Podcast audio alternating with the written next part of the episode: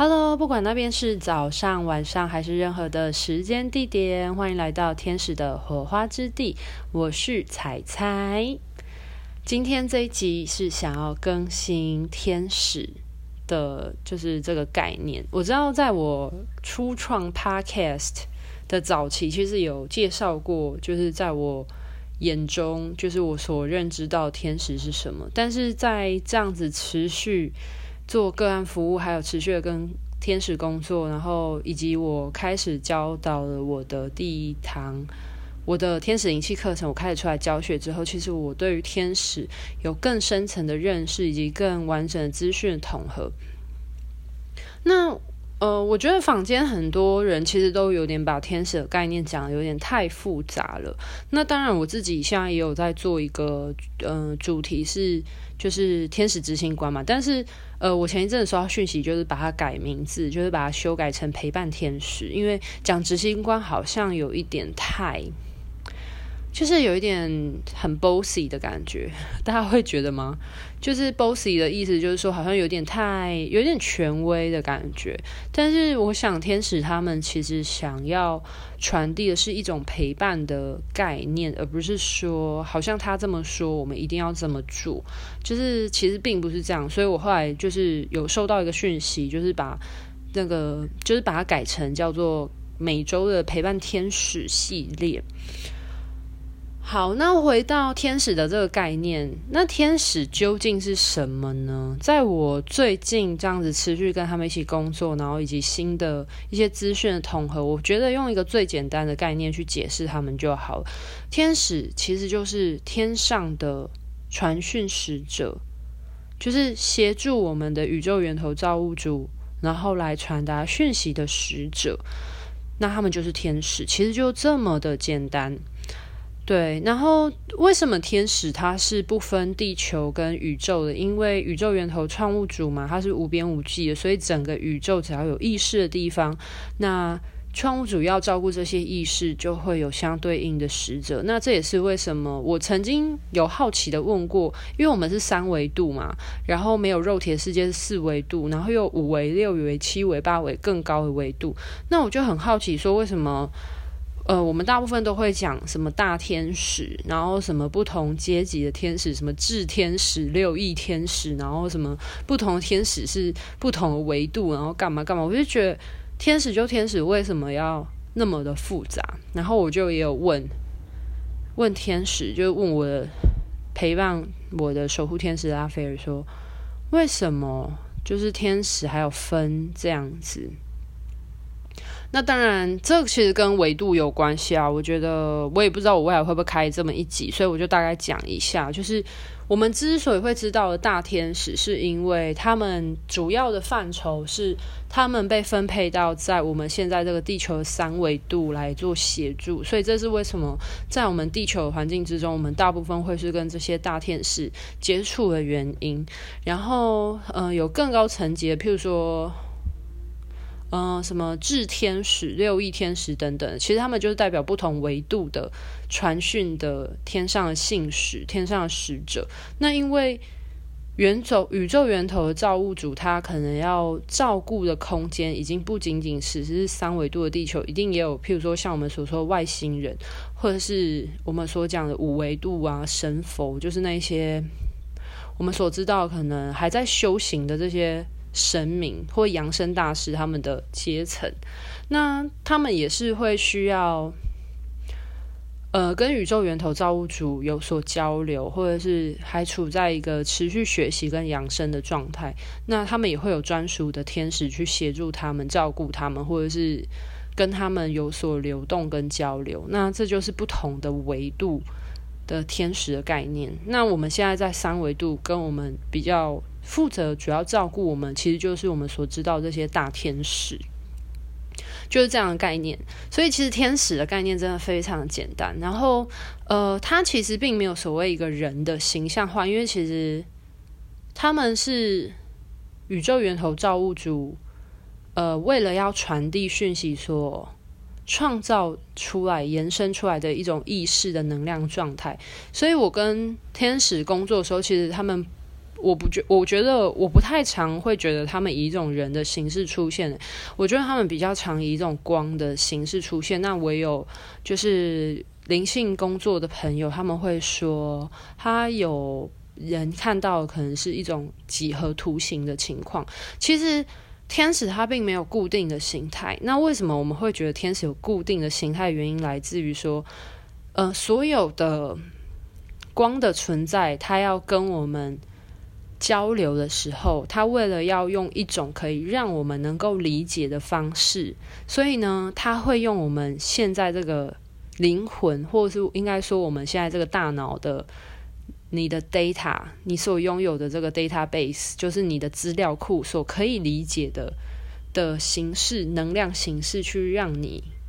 可以理解他们想要传达，或者是他们是一个怎样能量的状态。那我自己当然，因为我。都是我看到的天使，大部分都是一个能量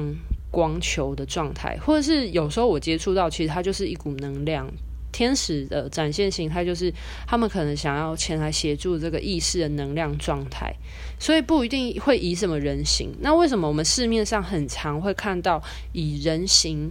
呃，就是人形绘画方式来描述？天使的原因是因为我们是人嘛，那我们对什么东西最熟悉？就是人，所以我们通常除了最熟悉，你也会比较有亲近或共鸣感的形态，其实就是人性。所以当你遇到另外一个意识的存在的时候，你很容易就会以人的呃人类的形式去类化它。那是因为我们对于人性是最熟悉的，对，所以大家可以理解吗？所以。嗯，你要说天使他是一个人的样子吗？我不会否认，但是我也不会说他就是一个人的样子，因为其实天使他就是一个能量的的意识状态啊，对啊，那这就是我想要更新的天使的资讯。其实每个人接触到天使的时候感觉。都是不一样的。然后我自己在教授天使灵气的时候，我有一个很深刻的感触是，虽然大多数的时候我都会跟你们说，可能是哪一个天使协助协，哪一位天使前来协助疗愈。可是我现在其实有时候不一定会这样子说，因为其实天使它是一种光的能量存在，它如果要告诉你他是谁，它就会让你知道了。那我在教天使灵气的时候，我发现很多的学生他有可能会有这样执着，他会想要知道这次前来疗愈的是谁。可是我就会提醒大家放下这个执念，因为你可以主动询问他说：“诶，请问你是哪位天使吗？”但是。他会让你知道，他就会告诉你他的名字，或者是他会以某一种你可以理解的形式告诉你。但是如果他没有要让你知道，因为其实我们并不一定要知道这位天使是谁，但他们会来帮忙，就是会来帮忙。对，那有可能他这个天使他已经是超出你的认知范围的的天使的存在，因为其实天使真的有非常非常多，诶，就是。呃，我觉得我就算我所认识的这些大天使，也只是我比较常跟他们接触，所以比较熟悉他们能量的状态，然后跟他们工作久了，大概久而久之知道他们的能量是一个怎样的形式。但是我发现其实有很多小天使，然后也有很多有一些光前来协助，不一定是天使，有可能是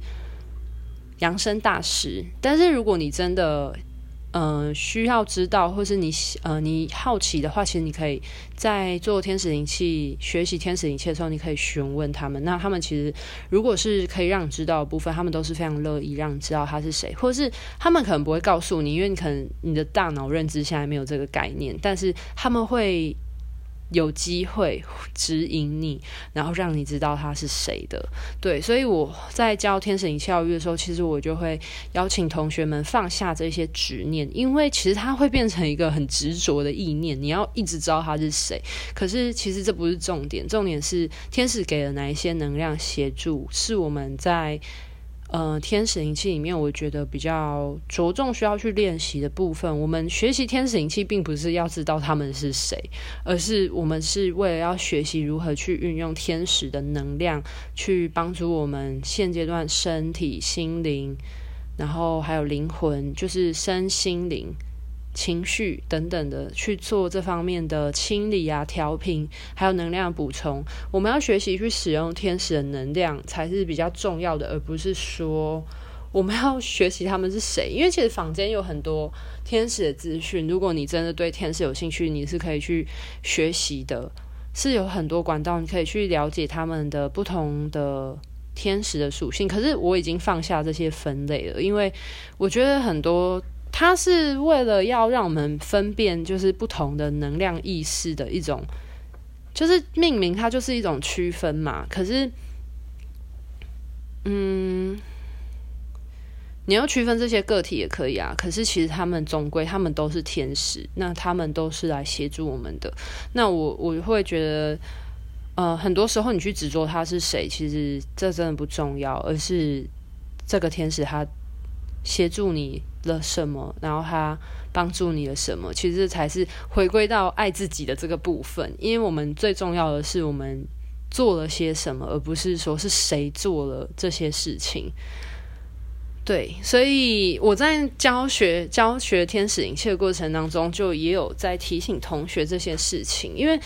那当然，我觉得同学放下了的时候，其实我觉得大家反而才有办法专注在天使灵气疗愈的本质上面。